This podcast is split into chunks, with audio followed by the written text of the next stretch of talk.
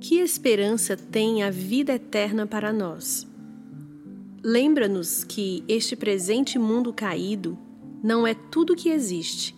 Logo, viveremos com Deus e teremos satisfação nele para sempre na nova cidade, no novo céu e na nova terra, onde estaremos plenamente para sempre libertos de todo o pecado e habitaremos corpos renovados, ressurretos, em uma nova criação renovada e restaurada.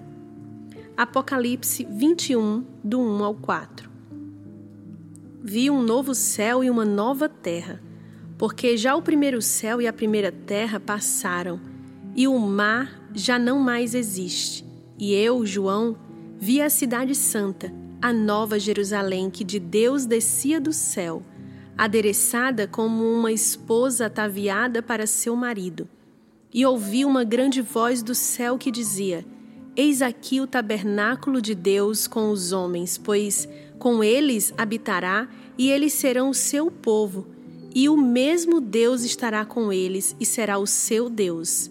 E Deus limpará de seus olhos toda lágrima, e não haverá mais morte, nem pranto, nem clamor, nem dor, porque já as primeiras coisas são passadas.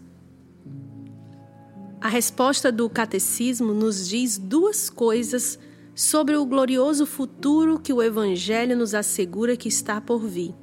Primeiro, teremos para sempre prazer em Deus, sendo Deus triuno em si mesmo, Pai, Filho e Espírito Santo. Glorificam uns aos outros, tendo prazer uns nos outros, adorando uns aos outros, amando uns aos outros.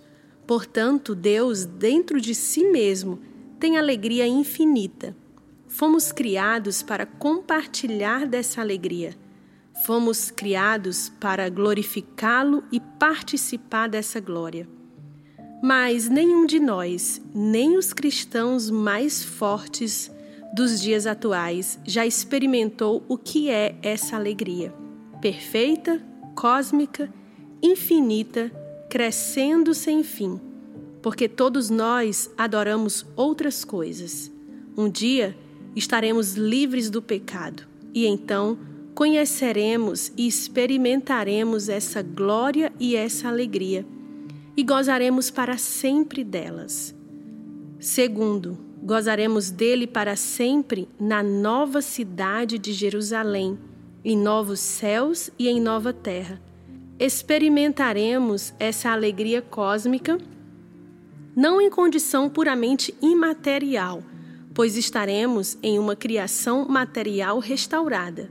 Teremos corpos ressurretos como o corpo de Jesus, corpos físicos. Isso quer dizer que, conforme o cristianismo, o corpo e a alma, o físico e o espiritual estarão juntos em perfeita harmonia para sempre. Nenhuma outra religião enxerga assim.